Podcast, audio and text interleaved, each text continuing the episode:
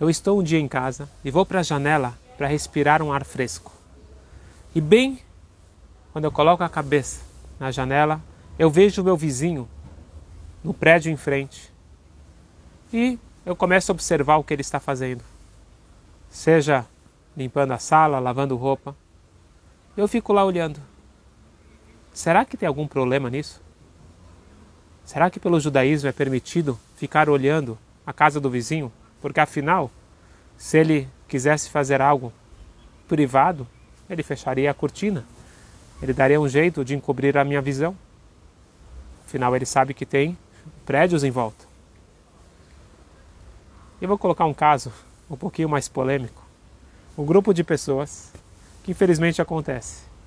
Eles ficam no lugar fechado com câmeras de todos os ângulos e as imagens são transmitidas 24 horas pela internet, pela televisão. Muita gente assiste, eles recebem um bom dinheiro para isso. E vamos dizer que tudo o que acontecesse no Big Brother fosse algo moral. Mas eu posso assistir o que está acontecendo na vida alheia ou existe alguma proibição pela Torá? E é isso que eu gostaria de compartilhar com vocês, que os casos modernos, as perguntas da atualidade, elas já estão nos nossos livros. Eu queria analisar com vocês uma passagem do Talmud, onde fala sobre a relação de vizinhos. E o Talmud Bababatra diz, a Mishnah,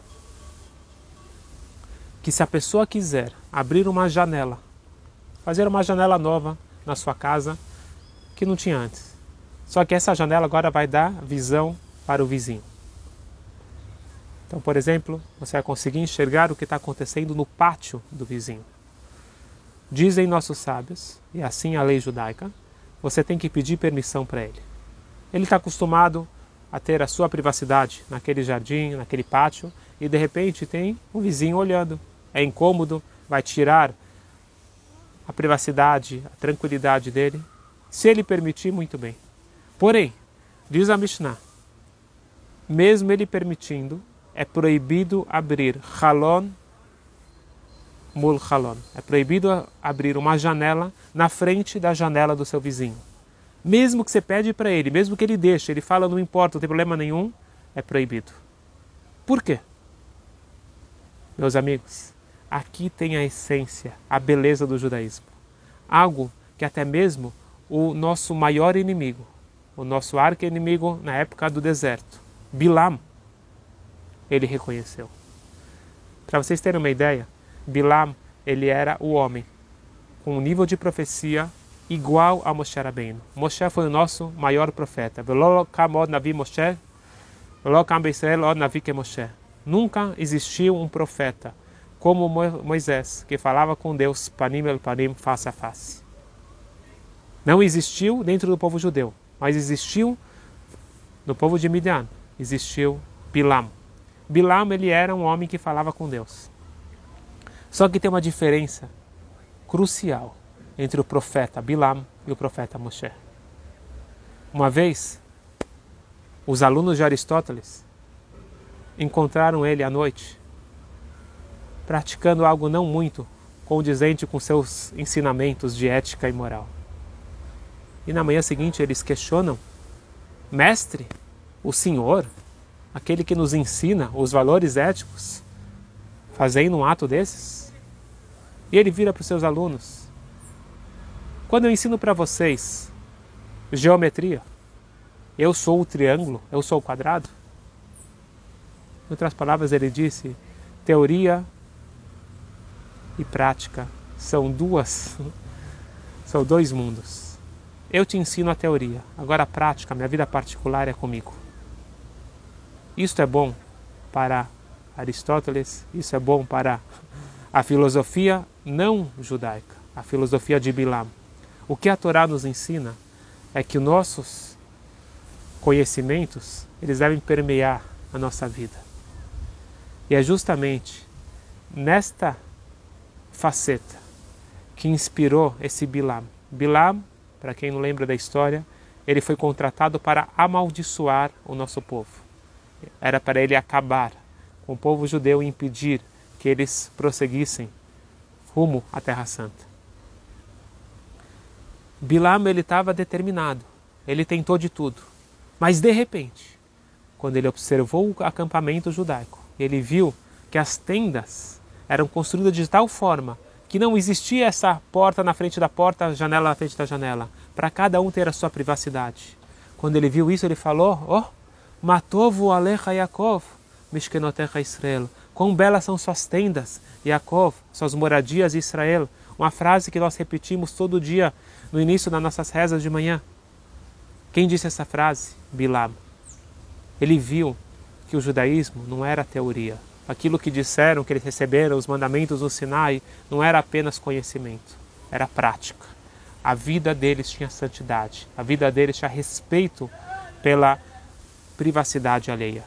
E foi isso que inspirou ele, a, tal modo que ele deixou de amaldiçoar. Ele começou a dar brachot, ele abençoou o povo com as maiores brachot que nós temos. Ele falou inclusive da vinda de Mashiach. Ele falou coisas tão elevadas. E tudo isso inspirado quando ele percebeu como que era a moradia do nosso povo. Meus amigos, voltando à questão original, se eu posso olhar o que está acontecendo na vida alheia. Aparentemente, o problema de olhar o que está acontecendo na casa do outro, eu posso prejudicá-lo. Primeiro, o olho gordo. Quando você olha muito a coisa do outro, então pode ser que você vai ficar olhando lá, que ele comprou algum aparelho novo, alguma coisa, isso pode gerar uma ainará, pode gerar um olho gordo e pode prejudicar ele. Ou você vai contar para outras pessoas o que você viu, isso pode gerar lachonará. E você tira, a terceira questão é que você tira a privacidade dele. Porém, a Kabbalah vai muito mais profundo e diz o seguinte: mesmo que o vizinho te fale que não tem problema nenhum, você pode ficar olhando, eu não me importo. Fica tranquilo, pode olhar o que está acontecendo na minha vida. Você colocou lá as câmeras para que todo mundo veja. Tem uma questão muito mais profunda. Pode ser que o teu vizinho te deixou, mas a pergunta é o que acontece na minha alma. O que acontece na minha vida íntima? Quando eu dedico a minha vida para enxergar e ficar bisbilhotando a vida alheia, eu estou me prejudicando. Aristóteles, Bilam, eles eram da teoria que a cabeça é sagrada, a cabeça fala com Deus. Bilam era um profeta que falava com Deus, igual Moshe Rabbeinu, mas da cabeça para cima. O resto do corpo não tem nada de sagrado. Eu faço o que eu bem quiser. Eu sou capaz de falar as maiores filosofias, eu posso te falar inclusive profecias, mas a minha vida particular é como eu bem entendo. E o judaísmo inspirou Bilam nesse ponto, que os ensinamentos, eles são permeados e eles são práticos, eles fazem parte da minha vida.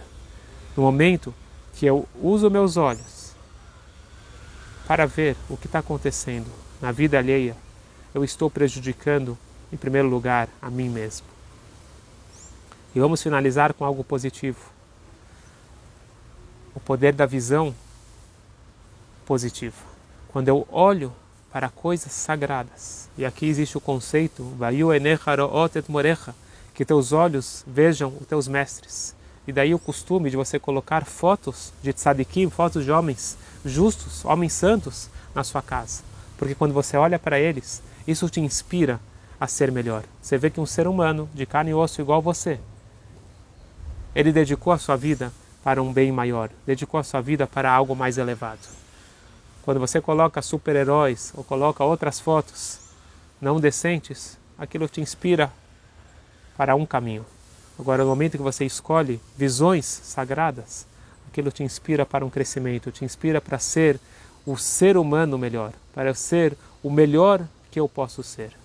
Portanto, desejo a todos que nós possamos ter somente bons momentos, boas visões e podemos crescer cada vez mais para sermos pessoas melhores e Eudim melhores. Shabbat Shalom a todos.